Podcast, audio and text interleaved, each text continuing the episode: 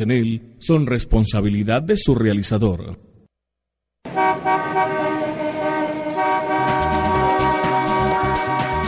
Aquí comienza su programa favorito, Las Voces del Transporte, especializado en todas las modalidades y servicios afines, una mirada humana, un espacio de encuentro para los actores del transporte. Dirigen Luis Fernando Ospina Rúa y Luis Carlos Caramillo García, y con el apoyo profesional de Diana Isabel Fonseca Vélez, egresada de la Universidad Pontificia Bolivariana. Escúchanos todos los sábados de 12 y 30 del mediodía a 1 y 30 de la tarde por La Voz de la Raza 1200 AM y síguenos en Twitter y en Facebook.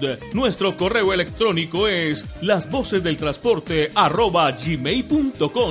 Aquí comienza su programa favorito, Las, Voces, del, transporte.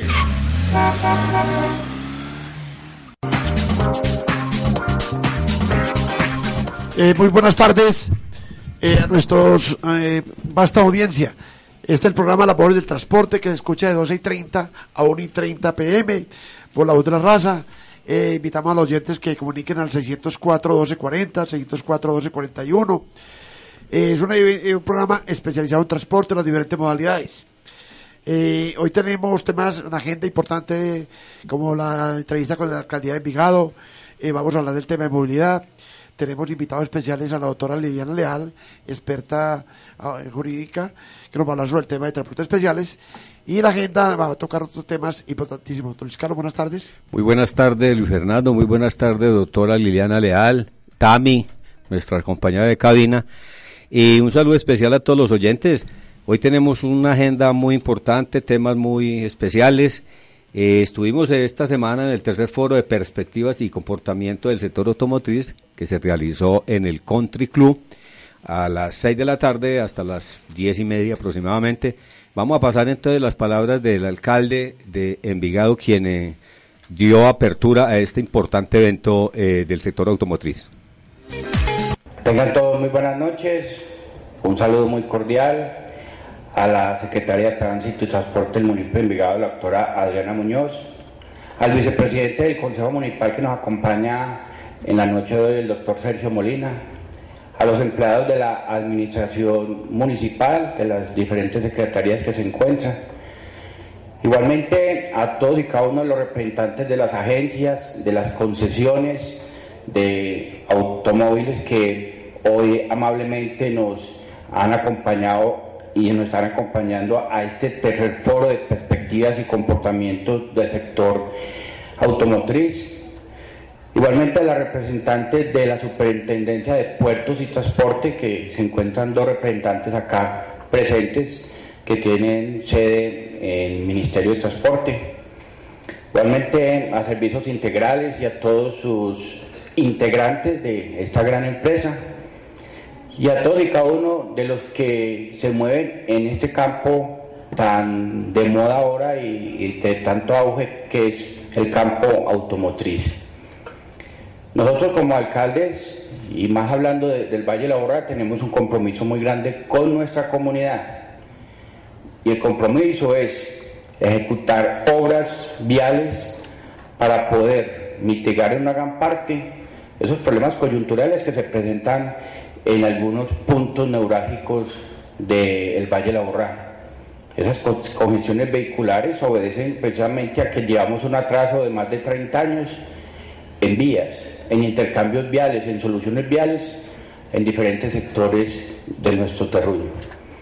La administración ha venido haciendo un esfuerzo grande y ya se han construido algunas nuevas vías, se han ampliado otras y se estaba construyendo, digámoslo así, se está construyendo eh, un, circuito vial muy importante que empieza en la calle 50 Sur eh, y termina inicialmente en la frontera, pero que va hasta la 30, que es lo que llamamos la troncal de Metro Plus.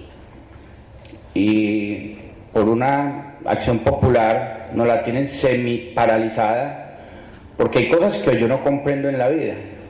Hay un grupo de Túnel Verde a quien tengo que respetar, pero no comparto el pensamiento de ellos, porque me parece que es un pensamiento totalmente egoísta. donde lo que quieren ellos es castigar al que tiene su vehículo. Y esa es la filosofía de ellos, que hay que castigar al que tiene vehículo, que todos nos debemos de transportar o en bicicleta o en transporte público, que de resto no conciben bajo ninguna circunstancia que una ciudad vaya progresando y vaya mejorando las condiciones viales. Que no es que estemos premiando al dueño del vehículo, estamos también premiando la seguridad, porque no podemos concebir una, una ciudad como Envigado, como de Medellín, con unas deficiencias viales como las que tiene en este momento. Nosotros esperamos que tanto en el Consejo de Estado como en el Tribunal Administrativo ganemos estas demandas, pero eh, el problema es que estos altos tribunales se demoran demasiado para darle alguna solución a los recursos interpuestos. Pero tenemos que premiar a la gente que tiene su capacidad de tener su automotor. Bajo ninguna circunstancia podemos permitir que un grupo pequeño de personas quiera es que todo sea peatonizado, que no haya sino eh, rutas para el peatón, para las bicicletas y para el transporte público. Eh, el transporte público no lo lleva uno a todas partes.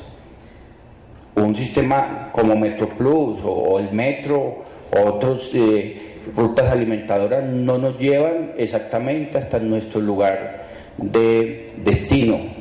Por eso es que el auto será algo necesario y esa es la responsabilidad que nosotros tenemos. Hoy van a tocar unos temas sumamente importantes.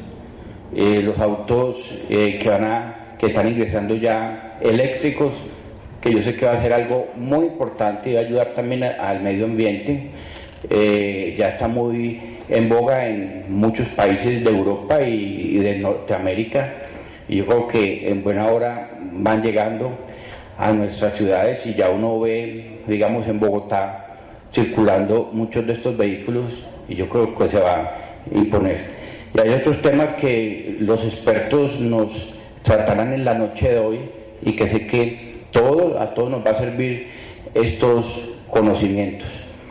Yo quiero realmente agradecerles a todos y cada uno de ustedes por confiar en la Secretaría de Transporte y Tránsito del municipio de Envigado, que ustedes han depositado toda la confianza en la Secretaría en todos y cada uno de los trámites que llevamos a cabo día a día, que con eh, la atención esmerada que siempre procuramos brindarles a ustedes, la agilidad, porque el que compra un vehículo nuevo o usado quiere inmediatamente tenerlo listo, legalizado, porque lo quiere usar inmediatamente, y eso es lógico. Ustedes han contribuido a que la Secretaría de Transporte y Tránsito en Envigado día a día sea más eficiente, que día a día crea más la gente, que el solo hecho de decir en la placa Envigado es un valor agregado para el mismo vehículo. Y lo digo sin ninguna petulancia ni ningún eh, sentido de desprestigiar a los demás tránsitos, pero la comunidad le gusta mucho cuando es matriculado en el municipio de Envigado. Queremos seguir teniendo esa confianza, ese voto de fidelidad que tienen todos y cada uno de ustedes, tanto para matricular un vehículo nuevo como un usado. Y les doy finalmente las gracias por la asistencia tan importante a este tercer encuentro, a este tercer foro tan importante en algo que está de boga en toda nuestra sociedad. Muchas gracias. Bueno, estas eran las palabras del señor alcalde de Envigado, dando apertura al tercer foro de perspectiva y comportamientos del sector automotriz. Interesante este foro. Más adelante uh, estaremos dando otros apartes interesantísimos, pero mientras tanto, como tenemos tantos seguidores, aquí nuestra compañera de cabina, Shirley Tami, nos va a dar eh, información de cómo van en las redes sociales. Eh, buenas tardes compañeros. En el Twitter aparecemos como arroba voces del transporte. En el momento tenemos 267 seguidores. Eh, tenemos más de 50 tweets que eh, diariamente mantenemos aquí conectados con todos ustedes. Invitándolos a que nos sigan en la red social Facebook como Voces del Transporte.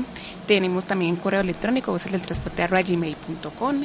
Tenemos un blog que también es muy importante que nos visiten donde pueden encontrar todos los programas que hacemos todos los sábados para que puedan entrar ahí y lo revisen.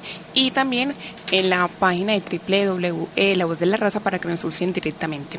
Pasamos por favor acá con el compañero, compañero Luis Carlos para que nos hable sobre la entrevista que tenemos aquí en el día de hoy. Bueno, no, mientras tanto tenemos otro tema interesantísimo que son las llamadas comparenderas electrónicas que modernizarán los comparendos del tránsito. A ver, fue que esta semana salió salieron 40 agentes de tránsito del municipio de Medellín con comparenderas electrónicas. Estos van conectados al sistema de control donde está la información del CIMID, está la información de todo lo actualizado en cuanto a licencias de tránsito. O sea que ya hay que estar actualizado, estar al día, no cometer infracciones, para que ya los agentes de tránsito nos encuentren muy bien como unos conductores elegidos como debemos ser. ¿Es así, doctor Luis Fernando? Sí, realmente la tecnología es un avance para mejorar la cultura, la prevención. Yo considero que una de las intenciones de este programa es convocar a que seamos conductores con buena, respetemos a la gente que va en la vía, y realmente porque hay mecanismos electrónicos que nos pueden también generar dificultades. Eh, Ah, bueno, sí, claro, está en cabina con nosotros la doctora Liliana Leal, experta pues especialmente en los temas de transporte y de tránsito, que en esta ocasión nos va a hablar del transporte especial que, como lo dice ella, está candente. Adelante, doctora Liliana. Buenos, buenas tardes ya para todos. Muchas gracias eh, por la invitación que me hacen y que me den la oportunidad de dar a conocer una situación que se está presentando y que es bastante delicada y que involucra a todas las modalidades. Eh, las distintas modalidades de transporte creemos que lo que tiene que ver con una modalidad no tiene que ver con la otra. La movilidad en este momento, eh, el transporte público es una solución a los problemas de movilidad y en transporte público hay varias modalidades como ustedes saben, existen los taxis, existe el transporte intermunicipal, el transporte urbano, Carga. En este momento el transporte masivo, el transporte de carga. Y existe también otra modalidad que de pronto tenemos un poquito relegada, olvidada, y que es el transporte especial. El transporte especial es una modalidad que nace después del nacimiento de, del transporte urbano, del transporte intermunicipal y del transporte de taxis y por supuesto el transporte de carga, como cuando empiezan las, las, las mamás a transportar a los, a los niños de las amigas, al colegio, y se empiezan a dar cuenta que también falta mucho en la parte turística que cuando yo voy a salir a un viaje turístico no tengo quien me haga un viaje expreso de un municipio a otro, que me lleve a Cartagena o que me lleve a una finca con mi familia, etcétera, etcétera. Entonces, el transporte especial nace posterior, pero nace como una solución a los problemas de movilidad. En este momento el transporte especial eh, está sometido a una reforma bastante importante que ha tenido eh, todas las discusiones, pero que de pronto no las otras modalidades no le estamos dando la importancia que se merece. ¿Por qué? Porque es que el transporte especial no es ajeno a las demás modalidades. En este momento la reforma, con lo que prevé, puede generar muchísimos problemas a las demás, a las, demás modalidades de transporte, porque pues, pues eh, como les, les explicaré pues a continuación, la reforma puede dejar a muchos propietarios eh, sin vehículos, sin trabajo y, esto puede generar sin duda un problema también de informalidad, porque estos transportadores no tienen en este momento soluciones claras para saber qué van a hacer cuando posiblemente sean desplazados por quienes en realidad desean eh, prestar el servicio. Entonces estamos hablando ahora de, de, una situación muy similar a la que se está presentando en el transporte masivo, donde el transporte masivo empieza a desplazar al transporte urbano tradicional eh, muy organizado, eso sí, con muchas garantías para los usuarios, pero dejando a un lado a quienes eh, de manera eh, juiciosa están prestando el servicio desde hace muchos años, en este caso el transporte especial, o sea, escolar, turístico y empresarial.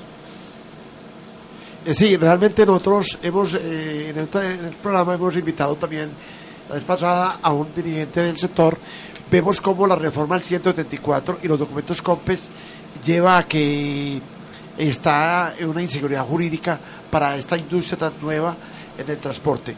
Eh, ¿Qué avances, eh, doctora, ve usted en las reformas al 174? Bueno. ¿Qué puede afectar a la industria? Sí, la, la, la, reforma es una reforma propuesta por el Ministerio de Transporte. Lo que están eh, proponiendo es la reforma de un decreto. O sea que la ley que regula todo lo que tiene que ver con transporte queda vigente. Es decir, queda vigente todo lo que tiene que ver con el mantenimiento preventivo y correctivo, porque eso está desde la ley. Tiene que ver, eh, queda vigente también todo lo que tiene que ver con el tema de seguridad social, donde las empresas ya se deben responsabilizar por la seguridad social de sus conductores de manera integral eh, y todos los programas de ARL que antes eran los programas de la ARP. Eh, pero en este momento la reforma eh, lo que busca es que las empresas tengan que tener mayor propiedad de los vehículos. Es decir, en este momento las empresas tienen que tener el 3% de propiedad de sus vehículos. La reforma prevé que tienen que tener pues si saliera la reforma, un 30% de propiedad de los vehículos. ¿Eso qué implica? Ustedes saben que las empresas de transporte especial también tienen una serie de vinculados, personas propietarias de los automotores que vinculan sus vehículos para prestar un servicio. Eh, si las empresas van a tener que tener el 30% del parque automotor, entonces van a suceder eh, dos cosas muy sencillas. O las empresas van a tener que empezar a comprar los vehículos de estos propietarios o simplemente van a empezar a desvincular a los propietarios que no quieran cumplir con la norma. Eso va a generar una, una, una, desvinculación masiva de muchos propietarios de las empresas de transporte que se van a dedicar, pues como siempre lo han hecho, a realizar un transporte, pero ya no van a tener empresas que lo reciban. Además, también la reforma prevé que solamente se podrá prestar servicio escolar con vehículos no superiores a 10 años, de modelo no superior a 10 años. Y esto es muy delicado porque en este momento no existe una estructura de costos clara que establezca de que, de que estas personas pueden recuperar su capital eh, en 10 años para poder prestar vehículos con, con un menor modelo. Eh, también se prevé de una vez, que eso me parece muy positivo, que los vehículos de más de 20 años ya no podrían prestar el servicio. Ustedes saben que en el transporte especial existe como una duda, una discusión, si en realidad esa limitación de 20 años eh, para chatarrización existe o no existe. Lo que sí tenemos claro, y eso sí me parece supremamente delicado, es que en este momento no existe una política de chatarrización para estos vehículos. Entonces los propietarios prácticamente quedarían eh, sin la posibilidad de que se les entregue algún tipo de indemnización o alguna suma de dinero por, por, por esto. Además es que, es que en las empresas de transporte especial no son obligatorios los fondos de reposición. Entonces, entonces estas personas quedan sin tampoco posibilidad de saber, bueno, cómo van a chatarrizar los vehículos o qué me van a, qué me van a ofrecer, créditos blandos o oportunidades de trabajo, etcétera. Entre, entre otras cosas. Bien, la industria del transporte eh, podría acceder a recursos del, de fondos de fomento como Findeter, Bancoldes, pero realmente no hay una política pública estable. Eh, vemos cómo encarga eh, a través de los paros se ha improvisado y ha habido un proceso de chatarrización, sin embargo, eh, no se incluyen en el presupuesto nacional partidas que realmente lleven a actualizar la industria automotor. Pero yo tengo una analogía. Eh, las navieras no son dueñas de los buques, los buques son de los armadores. Los, aviones no son básicamente tampoco propiedad de la compañía de aviación, porque somos empresas de servicios. ¿Ustedes qué implica? Si una empresa tiene el 30 o el 50% de carros propios, no, somos empresas de servicios. Simplemente eh, busquemos una analogía a lo que cubre con otro modo de transporte. Eh, usted acaba de decir algo muy, muy, una, una reflexión que hacen los transportes especiales. O sea, hasta qué punto la eficiencia de una empresa de transporte especial depende de que tenga vehículos propios o vehículos de terceros. O sea, la discusión que se da es precisamente es que usted puede ser una excelente empresa de transporte especial donde usted controle el parque automotor sin necesidad de tener un porcentaje alto de propiedad suya, porque usted puede seguir trabajando con el esquema eh, que, hay, o sea, el, esquema, el, esquema afiliador, pero donde usted de verdad pueda controlar la operación. Lo que nosotros le estamos proponiendo al gobierno nacional, y en eso sí coinciden muchas de las agremiaciones de transporte especial, que como hablábamos ahorita, eh, eh, de verdad están muy divididas, pero, pero, pero, pero el asunto es de que todas coinciden en, afirmar que sí se necesita una, un, un, cambio, pero no necesariamente un cambio legislativo, porque es que en realidad el decreto 174, si se hiciera cumplir, las empresas tendrían que controlar su parque automotor y si se hiciera cumplir por la superintendencia, muchas empresas que en este momento no están realizando la labor que hay que hacer, pues simplemente quedarían por fuera del mercado y eso, y eso está bien. Es decir, la reforma en realidad no es necesaria, lo que necesitamos es una reforma en la mentalidad de los empresarios, un cambio en la mentalidad de las personas, donde se empiecen a responsabilizar más de la prestación del servicio. Además es que la reforma también prevé que eh, las empresas van a tener que tener un capital ya no de 300 salarios mínimos, sino de 1000 salarios mínimos. Es decir, para ser empresa de transporte van a tener que tener mucho más capital. ¿Eso qué implicaciones tiene? de que solamente las empresas eh, que tengan un, músculo financiero fuerte van a poder entrar a competir. Entonces eso también le preocupa a las empresas pequeñas que han prestado un excelente servicio, que vienen realizando una labor de mercadeo y una labor con los usuarios importante, donde solamente van a entrar aquellas empresas que de verdad tengan un, músculo financiero grande. Eso significa un desplazamiento de alguna manera del sector de transporte especial y eso también es lo que preocupa al sector. Gracias, abogada. Este tema es súper interesante. Vamos a seguirlo tratando ah, en el transcurso del programa porque ahora vamos a dar paso a esta noticia importante de la operación comercial que arrancó el, 28 de octubre con las cuencas 3 y 6. Eh, estas cuencas se dieron al servicio definitivamente este 28 y hay que hacer la anotación importante que a esta se ingresa únicamente con la tarjeta cívica. El metro instaló unos puntos móviles de personal, personalización en diferentes estaciones del sistema para que más usuarios puedan obtener fácilmente su tarjeta cívica. Los puntos están ubicados en las estaciones Aguacatala, Hospital y en los paraderos de Rosales y Aranjuez, pensando en que los vecinos de las cuencas 3 Belén y 6 Manrique Aranjuez puedan obtener esta tarjeta cívica de usuario frecuente. También vamos con otra noticia del, de allí de Flota Nueva Villa y el grupo de propietarios de Azotrasba empezaron hoy una actualización para los conductores y, con ellos estuvo el intendente John Clavijo que les dio una charla supremamente importante, pero aquí tenemos al doctor Juan Gonzalo Merino Calle hablándonos acerca de eso. Don Juan Gonzalo Merino Calle, gerente de Flota Nueva Villa. Cuéntenos de estas capacitaciones, cuéntenos de estas capacitaciones.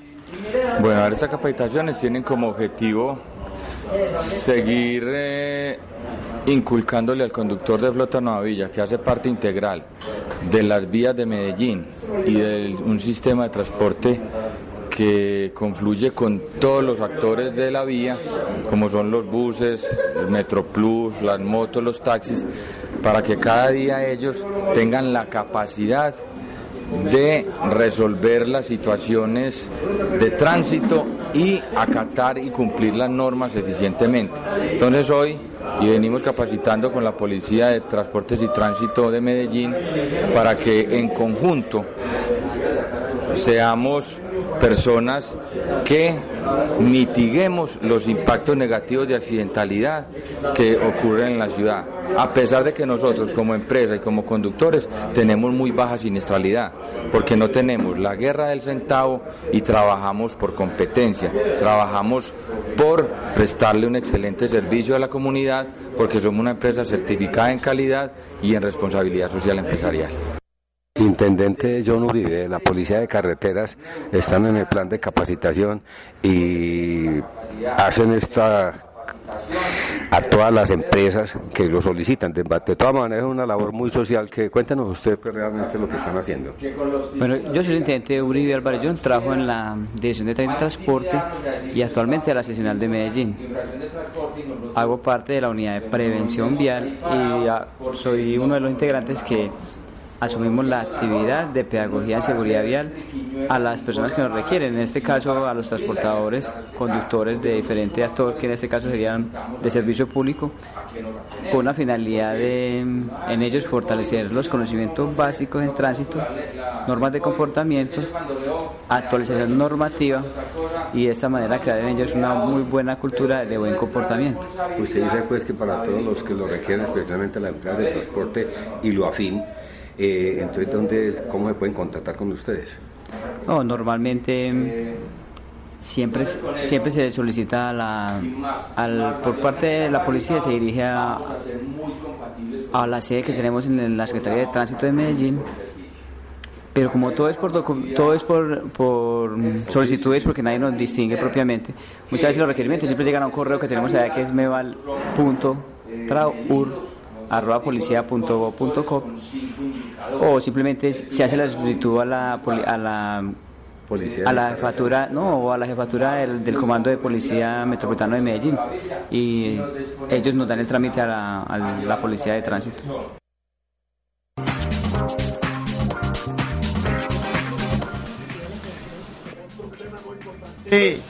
es el tema del transporte masivo que rueda en, el país, que la superintendente la superintendencia de puerto y transporte está colocando en el ojo del huracán la operación de los transportes masivos en el país. Eh, y la red de veeduría, como vamos, muestra como Transmilenio en Bogotá, el mío de Cali, Megabús en Pereira, Metrolínea en Bucaramanga, Transmetro en Barranquilla, presenta dificultades. Incluso se habla de niveles de insatisfacción que alcanza el 71%. ¿Verdad que eh, importante eh, la solución que está dando, pero presenta dificultades y vemos que tiene problemas estructurales, como vimos en el evento que hubo, eh, que realizó la ANDI, en la cual el senador Prieto y otras autoridades del país ven que muy migrante la solución al transporte masivo. Sin embargo, sigue, sigue siendo deficitario porque fue mal estructurado.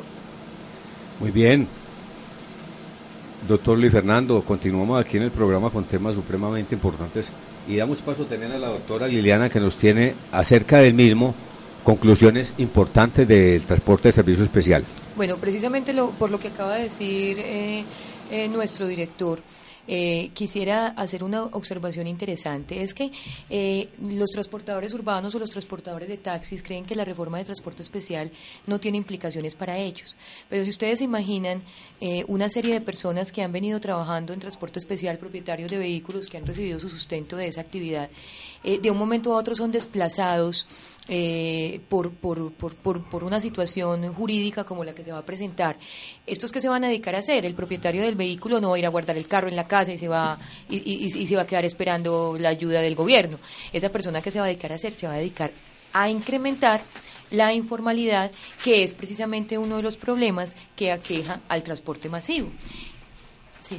Si realmente lo mismo está pasando en el transporte urbano, como los gremios no todos están de acuerdo con la entrada en operación de la cuenca 36 por el desplazamiento que está generando al transportador tradicional. Eh, nosotros desde acá hemos mirado como si hay cultura metro, hombre, qué rico también que haya cultura bus, que es el que te lleva puerta a puerta, es que todos los sistemas deben ser complementarios e integrados, no deben ser excluyentes. Y es el llamado de atención a que eh, se mire racionalmente y el problema social, se están desplazando por ejemplo, lo que tú explicabas en el transporte especial, que es la modalidad más nueva, que inclusive era casi que el, el, sitio de llegada a los carros de transporte intermunicipal y urbano que se matriculaban en transporte especial.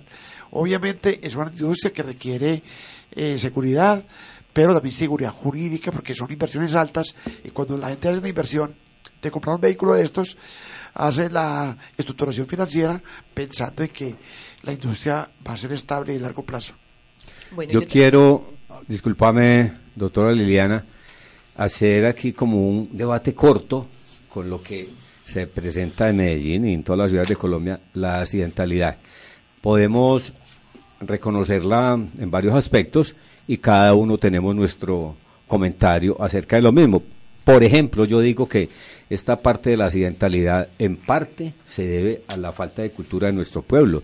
Recordemos que es que en las, en las escuelas y en los colegios la materia de educación vial hasta o toda la vida prácticamente, porque apenas se instituyó a finales del 2011 la, la 1503 en la que obliga a todos los centros de educación básica eh, la reglamentación y la enseñanza de la educación vial. Para mí, pues, la cultura es supremamente importante y lo otro son parte de la infraestructura también de que no cuentan las ciudades de Colombia con ellas porque hay ciudades europeas donde el uso de la bicicleta es masivo y donde un 5, un 10, un 15% es mucha cantidad de personas que utilizan este medio de transporte y realmente Mm, en Colombia eso no se, no se da, no se da, a pesar de que se insista mucho aquí en Medellín, pues sí logramos un porcentaje más o menos, pero la infraestructura no la tenemos porque complementado con la inseguridad, los ciclistas no pueden rodar tranquilamente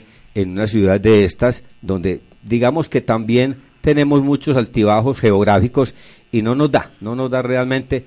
Entonces yo quisiera, yo quisiera que, a ver, Tami, ¿usted qué nos tiene por ahí para los oyentes? Eh, bueno, eh, hablando pues lo del debate de, de, movilidad, vemos eh, todas las campañas que se están realizando en este momento, eh, actualmente y tiempos atrás que se, que se han venido, por ejemplo, los en comerciales, todas las campañas que nos han dado de movilidad en, en radio, en toda la, la educación que se ha venido eh, ampliamente eh, concientizando a todas las personas sobre este tema.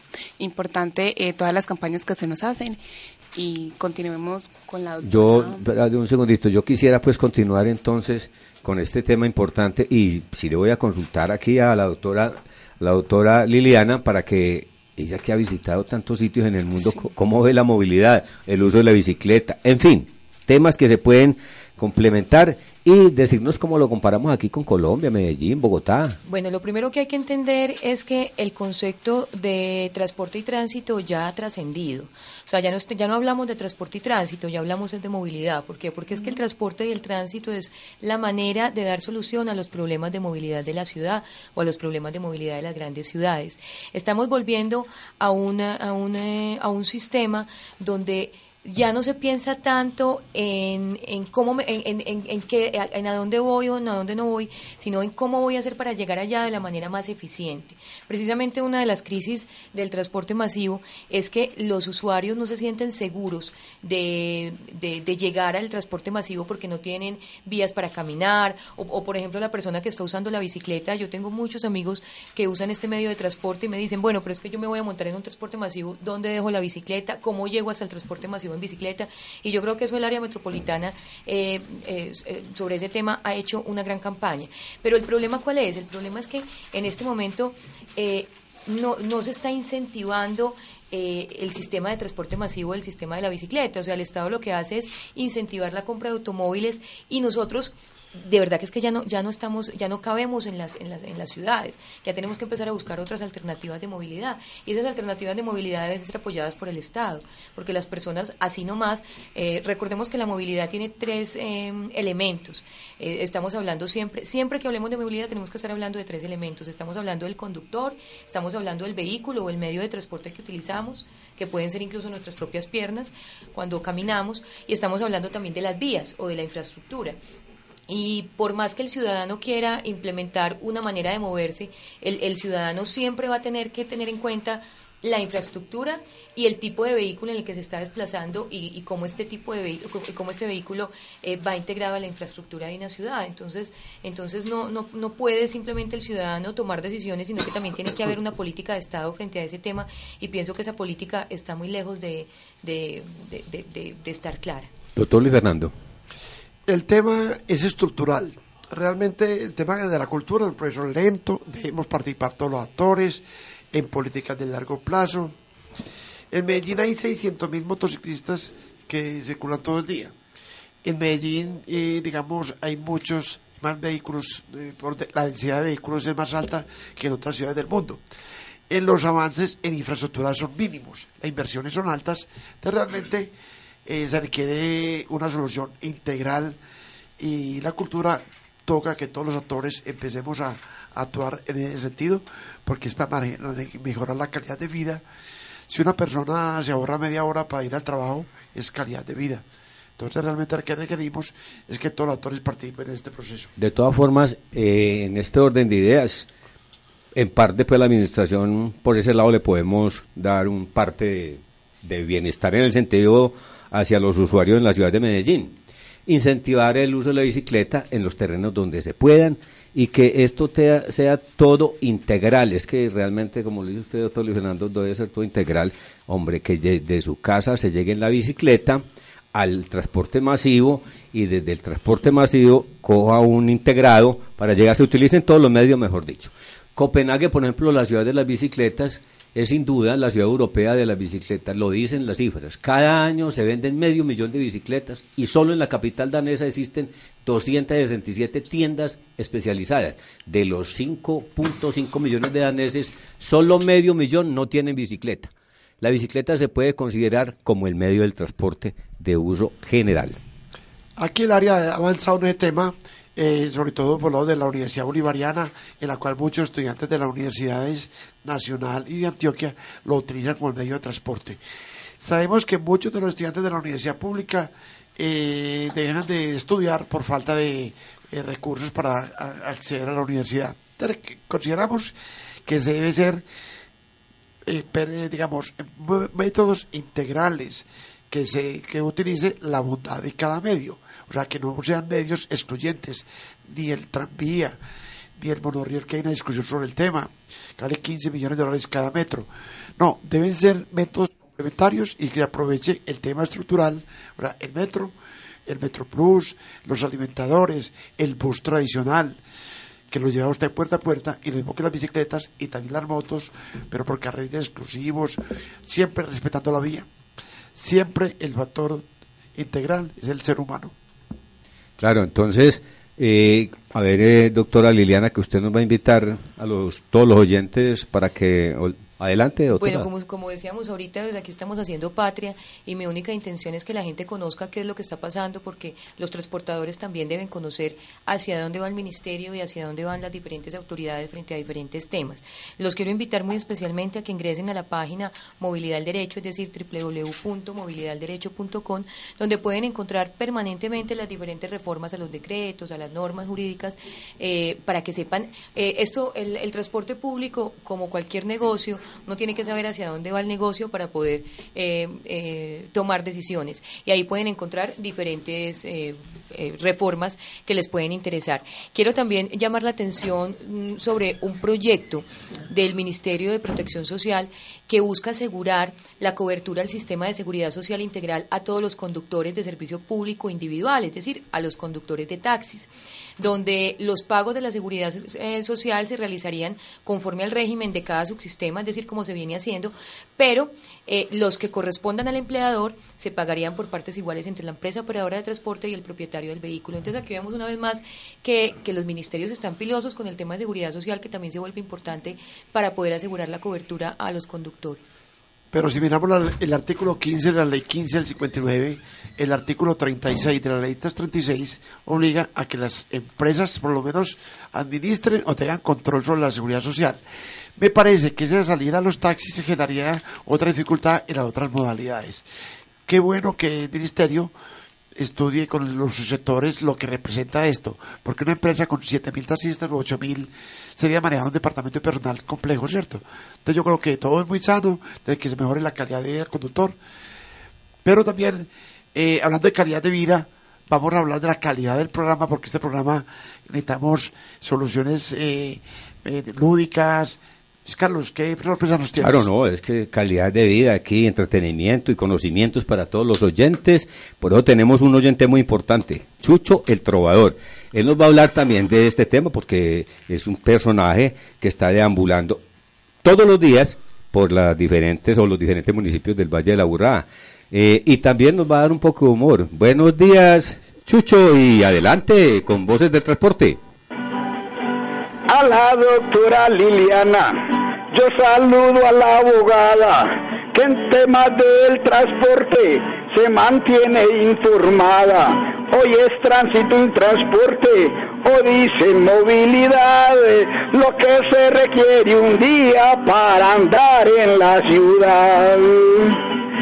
Se habla de movilidad, que la doctora decía que hay que tres elementos y hablando de las vías, el conductor que también, vehículo que es completa, por lo que yo veo hoy día toca andar en bicicleta. Vea qué belleza. Chucho, entonces, pero usted también nos puede contar a ver cómo va la, o cómo ha visto la movilidad en la ciudad y dónde está por ahí en este momento haciendo aquí como reportero de programa Voces del Transporte.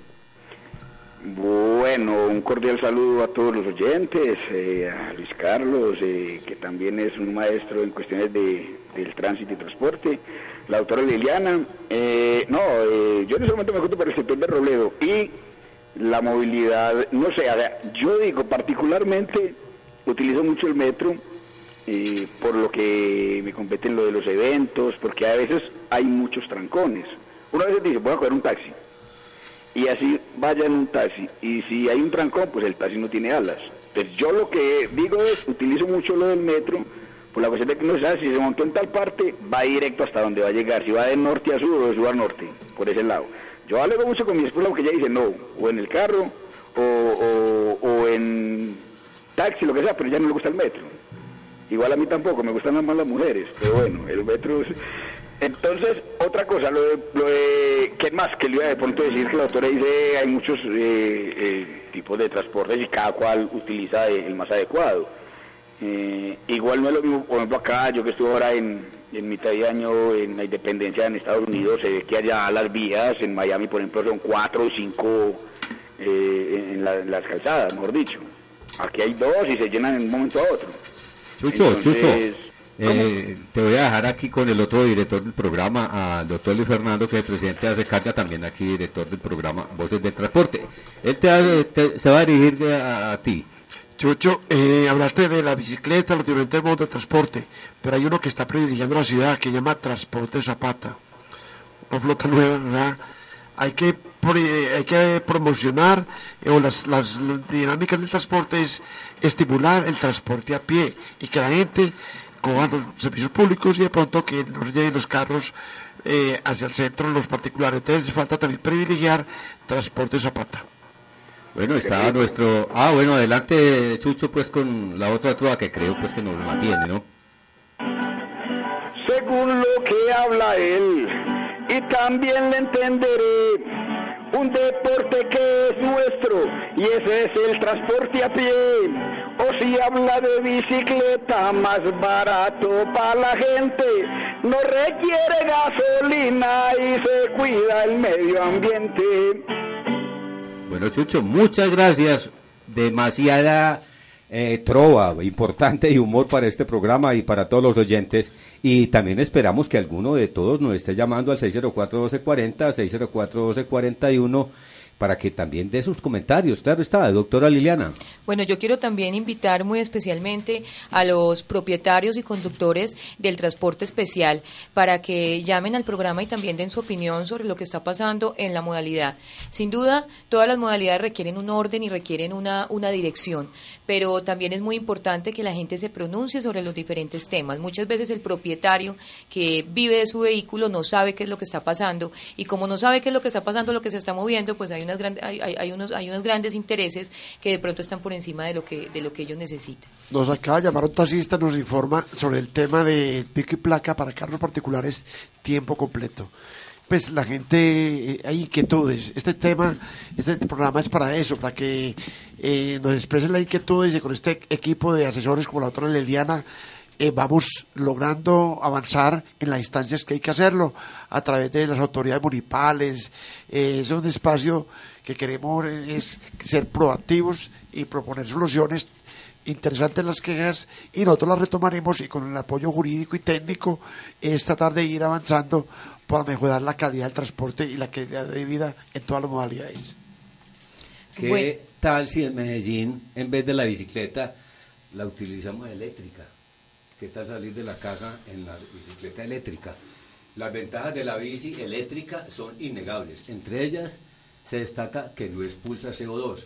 Su uso masivo supondría un alivio para las comunidades y menos contaminación de hoy en día, así como un notable, una notable disminución del ruido generado por el tráfico, teniendo en cuenta que la mayoría de los trayectos dentro de las ciudades pues son cortos y estamos integrados lógicamente, y que el aparcamiento es un problema el uso de la bicicleta como medio de transporte resultaría muy atractivo para, por su versatilidad. Es claro que entonces eh, este uso de la bicicleta eléctrica, pues si apenas estamos encaminados a medio usar la bicicleta eh, normal, pues esto es como para que nos llegue para el futuro. De todas formas, mm, eh, es, un, es un proyecto, es un proyecto. Bien, en el plan de desarrollo y el POT siempre estimula también que se hagan más infraestructura para bicicletas. O sea que todos los días se está avanzando en la ciudad tenemos un problema de tipo estructural, pero se está avanzando en infraestructura y en estimular el uso de la bicicleta. Bueno, yo quiero llamar la atención también sobre, sobre un, un tema que, que, que es como muy colombiano. Los colombianos estamos acostumbrados a que cuando algo no funciona, no busquemos soluciones, organicemos, organicemos la situación, sino que inmediatamente cambiemos la legislación.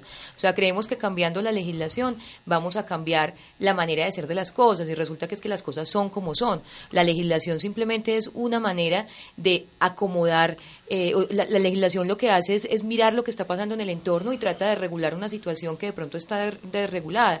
Pero es que en materia de transporte hay demasiada regulación. En materia de transporte lo que necesitamos no es cambiar la regulación, sino aplicar la que existe. ¿Aplicar qué? A través de los medios de control. Y sabemos que en este momento los, los, los sistemas de control, lo, el Ministerio de Transporte a través de la Superintendencia de Puertos y Transporte, las alcaldías, les falta mucho control. Entonces yo creo que es más importante es avanzar en el tema del control que empezar a reformar un montón de cosas que en realidad no es necesario reformar. Muchas veces si aplicamos lo que hay, es que si en este momento aplicáramos de verdad el decreto 174 en materia de transporte especial, o, en materia de transporte intermunicipal que también están reformando una parte importante de esta de esta modalidad. Si aplicamos lo que hay, lo aplicamos bien y lo hacemos aplicar, yo sé que tendríamos un transporte mucho más seguro, mucho más cómodo y por supuesto que, que atienda las necesidades de la comunidad, sin necesidad de estar cambiando.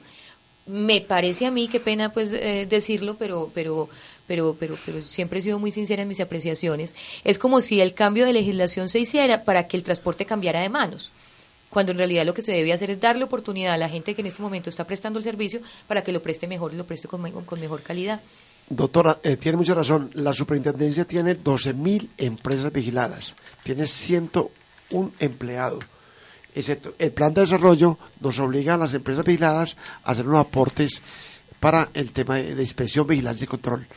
Y la Contraloría tiene 450 vigiladas y tiene eh, 1.200 empleados si miramos la proporción, una industria que es esencial, tan importante, la inspección, vigilancia y control se queda corta.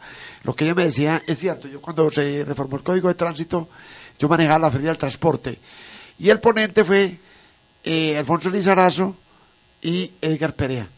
Con mucho respeto, muy queridos, pero sin conocimiento del transporte. Por eso le damos la bienvenida siempre a la doctora Liliana, porque ella es experta en transporte y tránsito y movilidad necesitamos abogados, ingenieros, gente que aporte a las soluciones integrales al transporte. Claro, y así será y seguirá siendo en este programa Voces del Transporte, pero les voy a hacer una pregunta a cada uno de ustedes. Para usted, doctor Luis Fernando, ¿cuál es el pecado al conducir? Uno de los pecados al conducir vehículo. Eh, la, la, gente vive acelerada, la gente anda muy deprisa, no planeamos los desplazamientos, salimos tarde, entonces vivimos muy acelerados. Un buen puntaje tiene usted, doctora Liliana pues yo creo que lo que nos pasa es que no planeamos bien, eh, muchas veces salimos, eh, ocupamos las vías sin necesidad de ocupar las vías, nos falta un poquito también de planeación en esa parte y de pronto también de, de, de una falta de conciencia eh, frente al cumplimiento de la norma, es decir, si no nos están vigilando, si no hay una fotomulta, pues entonces el semáforo me lo puedo pasar y eso no debe ser así, debemos tener de verdad una conciencia personal frente a lo que, es, a, la, a, lo que son los temas de, de, de no generar accidentes. Shirley, para usted, ¿qué es, ¿cuál es el pecado más grande al conducir? La distracción. La distracción que tenemos en el momento de conducir y estar de pronto eh, conduciendo y, y, pendiente de otras cosas. Eh, yo me distraigo mucho viendo a las mujeres bonitas de Medellín. Ah, caramba, qué pecado ese. Pecado, pero a pie y invitándolas, por ejemplo, a un refrigerio, ¿no es cierto? Pero conduciendo, ah, caramba. Es que el afán es uno de los pecados grandes al conducir. Aunque no todas estas indiscreciones pues provocan multas, sí se convierte en una molestia para la movilidad. Como se dice, de las carreras no queda sino el cansancio o el accidente. El afán es el mayor pecado de los conductores y por el que se cometen imprudencias y malos comportamientos que pueden terminar en un incidente o incluso una tragedia en la vía. La conducción es calificada como una actividad de alto riesgo, incluso el vehículo puede convertirse en un arma letal cuando tras el volante se encuentra una persona irresponsable o con poca pericia en el dominio del vehículo. Es cierto, realmente el ser humano, con los problemas también de la vía, pero es vital que planeemos, que tengamos calidad de vida y eso ayuda si hay un transporte que sea integral y que sea amigable con el ser humano. ¿Qué le recomendaríamos entonces a los conductores de Medellín? A ver, yo no sé si a los de servicio público, porque en el servicio público recuerde que hay mucha persona inculta porque pues realmente el conductor viene de abajo, viene de y esto no es malo, no es malo decirlo porque así es. Se eh, especializaron ahí lavando los vehículos, moviendo los vehículos en el parqueadero y de ahí salió un buen conductor para el transporte público o para conducir un taxi. Vemos que en ese transporte público todavía se ven muchas infracciones complicadas, pues el parar en la mitad de la vía, recoger un pasajero por parte de un taxi o por parte de un bus, no bajar los pasajeros en sus sitios como son los paraderos, los paraderos oficiales, que ojalá pues hay una norma que pronto pues saldrá a relucir y de ello el ministro, el viceministro de Transporte nos hablaba en estos días, doctor Luis Fernando, de que hay un convenio con el SENA para capacitar más de 5.000 conductores de servicio público, porque lo que decía mejor es de ahí, es la base, es la cultura, la que estos señores conductores ya capacitados, profesionales del transporte, podríamos decir, van a, a, compensar en las vías para que se presente una movilidad más segura, porque ellos van a, a cumplir toda la normatividad que requerimos para ello. Un problema también que es muy interesante y muy propio del transporte colombiano es la movilidad social, que el lavador de carros pase a conductor, después adquiera un vehículo. Eso es lindo y hermoso porque la industria del transporte donde hay movilidad social y es, el otro es un empresario. Eso no es ningún problema. El tema es que sí tenemos que facilitarles los procesos de formalización, de capacitación, para que se maneje la cultura. Un llamado a los pasajeros también, anden con menudita, traten bien a los conductores, el que te lleva puerta a puerta. Es un mensaje que la cultura arranca con todos los actores de la cadena. Muy bien, eh, otro tema que podíamos tratar en forma corta, pues el, el mototaxismo en muchos pueblos de Antioquia. Por ejemplo, aquí en el Valle de la Urra tenemos ya en Girardota que se había descartado la práctica del mototaxismo. Este factor se está volviendo a generar en este municipio. Hay que, no sé, pues las políticas y, pues digamos, las acciones que está tomando allá el alcalde, doctor Luis Fernando, para eh, tratar de erradicar este problema eh, digamos lo que hay que, en este caso yo diría que hay que poner todos, todos ponen. Eh, doctora Liliana, ¿qué tiene acerca de ese tema? Quería hacer una, una, una, observación importante sobre el proyecto de ley 37 del 2013 que se está tramitando actualmente en el Senado, por el cual se dictan lineamientos para el uso de motocicletas en el territorio nacional. Eh, la ley tiene por objeto dictar los lineamientos generales para el uso de las motocicletas y establecer los derechos y los deberes que corresponden a los conductores y usuarios de estos vehículos, precisamente también buscando controlar el tema de la informalidad. Esta, este proyecto de ley dispone que los alcaldes municipales, a propósito de las diferentes discusiones que han habido con relación a la restricción de circulación de motocicletas, eh, dice que si el alcalde considera justificado restringir la circulación de motocicletas en determinado municipio, lo podrá hacer, atendiendo a razones de orden público o a razones relacionadas precisamente con este tema del mototaxismo que, es ilegal. Eh, también establece que los alcaldes tienen que tener estadísticas claras para poder eh, expedir estos actos administrativos de limitación de, de, de, la circulación en motocicletas. Eh, este proyecto de ley nos indica que el gobierno sí está preocupado por el tema y sí está buscando también, en este caso pues el Senado, está buscando regular ese tema porque sabemos que las motocicletas son un problema. yo quiero hacer una observación sobre eh, una visita que, hace que hice hace poco a, a, Cancún, en, en Quintana Roo, México donde los taxistas están tan unidos y están tienen un sindicato de taxistas que allá, por ejemplo, podría proliferar perfectamente el mototaxismo, incluso el, el visitaxismo, que sobre ese tema también tenemos que dar una importante discusión. Pero, pero, pero allá son tan fuertes los taxistas que no permiten que este tipo de cosas se presenten, precisamente porque es que la informalidad se genera cuando hay tolerancia, no solamente del que presta el servicio, sino también del que usa el servicio. Mientras que el usuario siga siendo tolerante a esta situación y, y siga contratando este tipo de vehículos, corriendo los riesgos que o sin conocer los riesgos que está corriendo, pues entonces el mototaxismo seguirá siendo una, un, problema también para los diferentes medios de transporte que se vayan a implementar. Yo insisto en que los modos deben ser complementarios y aprovechando la vocación de cada modo. El moto el motocarro en zonas turísticas, bienvenida sea. Pasa el decreto 4125 que lo habilita y lo regula.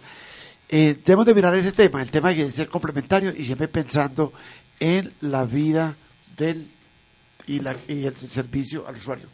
Bueno, eh, en cuanto al visitacismo, pues tenemos a Bogotá, que es una ciudad muy grande y plana donde este, este tema de la, del visitacismo se da mucho. La Contraloría dejó para que el, el alcalde y el ministerio reglamentaran totalmente el visitacismo, el visitacismo en, en, Bogotá.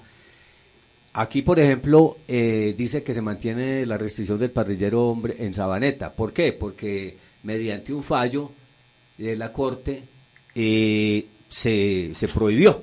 Pero mientras Sabaneta apeló el fallo que declara nulidad de la prohibición de circulación parrillero en la localidad, ellos siguen funcionando porque entonces allá se, ha, había creado la nulidad. Sin embargo, hay concejales de Medellín que siguen insistiendo en que esta medida no es conveniente para la ciudad, ni se justifica la merma de accidentalidad en dos o tres, cuatro o cinco accidentes, no sé, ellos tienen sus, sus cifras, pero eh, mientras tanto hay que acatar la norma. Bueno, pero yo también quiero hacer una observación frente a ese tema de, del visitaxismo. En un reciente fallo de tutela, la Corte Constitucional le ordenó al Ministerio de Transporte, estamos hablando de las le ordenó al Ministerio de Transporte que regulara el tema del visitaxismo en Bogotá para que se pueda definir si esta clase de vehículos son actos o no para prestar el servicio. Le, se, le, dijo a la alcaldía de Bogotá que tenía que reglamentar la circulación de dichos vehículos y diseñar una política pública para este gremio de los visitaxistas. La decisión se dio al resolver una tutela que de la Federación Nacional de Visitaxistas de Colombia y la Corporación Suroriental de Trici Movilidad y la Asociación de Propietarios de, Visitaxis de Suba contra la Secretaría de Movilidad. Es decir, en este momento el, el visitaxis también se convierte en una alternativa de movilidad, pero también falta la regulación, ahí sí falta regulación para saber si estos vehículos son aptos y cómo estos vehículos pueden prestar el servicio de una manera segura sin arriesgar la vida de los usuarios. Bien, de ese tema vamos a, a una entrevista con una cooperativa de transporte en un municipio que presenta dificultades por la competencia leal.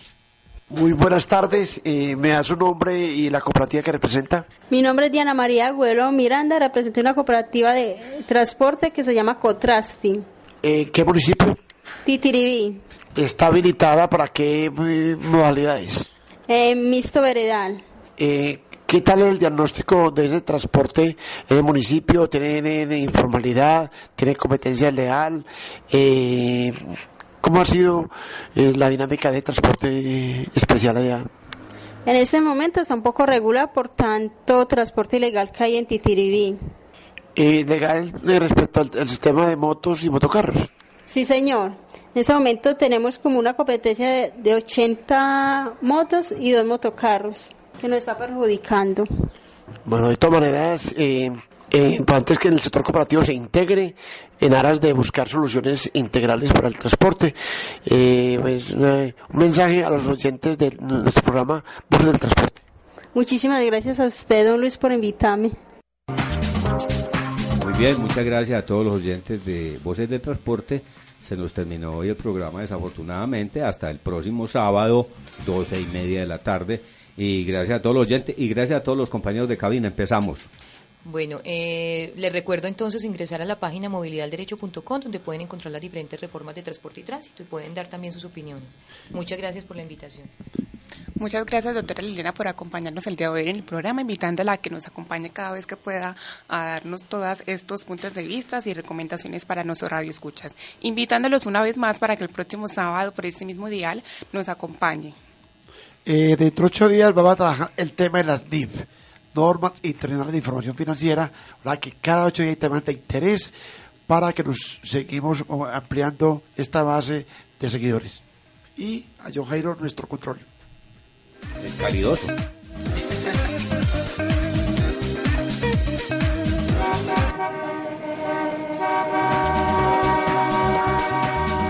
Aquí finaliza su programa favorito, Las Voces del Transporte, especializado en todas las modalidades y servicios afines. Una mirada humana, un espacio de encuentro para los actores del transporte. Dirigen Luis Fernando Ospina Rúa y Luis Carlos Caramillo García y con el apoyo profesional de Diana Isabel Fonseca Vélez, egresada de la Universidad Pontificia Bolivariana Escúchanos todos los sábados de 12 y 30 del mediodía a 1 y 30 de la tarde por La Voz de la Raza 1200 AM y síguenos en Twitter y en Facebook.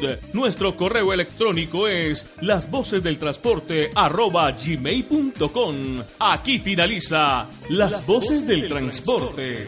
Los esperamos el próximo sábado aquí en La Voz de la Raza.